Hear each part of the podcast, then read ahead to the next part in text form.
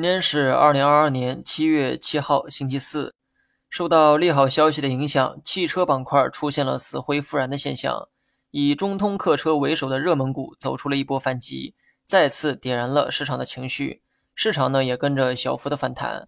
很多人不明白我为什么天天去讲这个中通客车，又为何经常讲新能源板块？这里面呢存在着明显的因果关系。只要资金还去炒汽车、新能源。大盘它就很难跌下来。看盘的时候要看清是谁在引导市场的情绪，这样呢才有助于我们接下来的判断。汽车也好，新能源也罢，前期的大幅上涨极大提振了市场的信心。当这种惯性形成的时候，即便是出现调整，价格呢也很难直线下跌。不过我的观点啊还是跟之前一样，我不确定汽车、新能源还能涨多高，但我坚信目前的价格已经存在泡沫。如果仓位比较低，你可以选择不减仓，但至少不要再去加仓。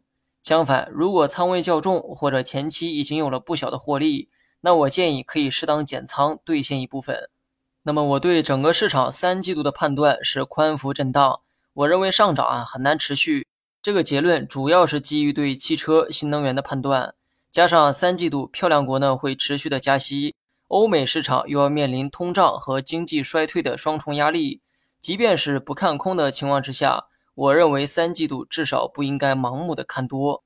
那么国内这边，七月份起中报业绩会逐步的披露。要知道，二季度初期很多地区受到了疫情的影响，所以部分企业的中报可能不太好看。因为光是业绩增长啊还不够，还得对得起如今股价的涨幅才行。另外，科创板的解禁潮也会在三季度出现，至少从基本面来看。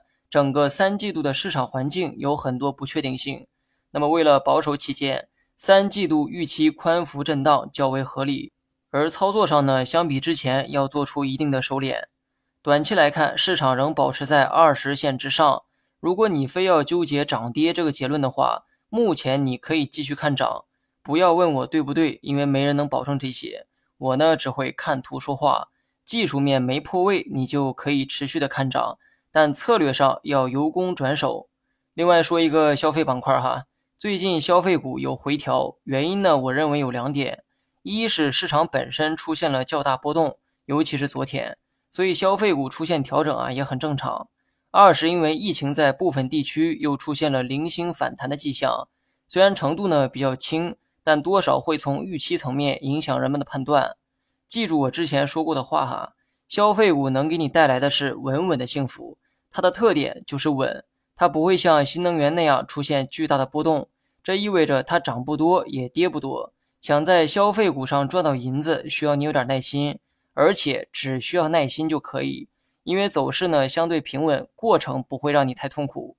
明天呢要观察大盘均线死叉的位置，也就是五日线和十日线死叉的那个位置，短期来看会形成一定的压力。上午能突破的话，日线有望延续反弹趋势。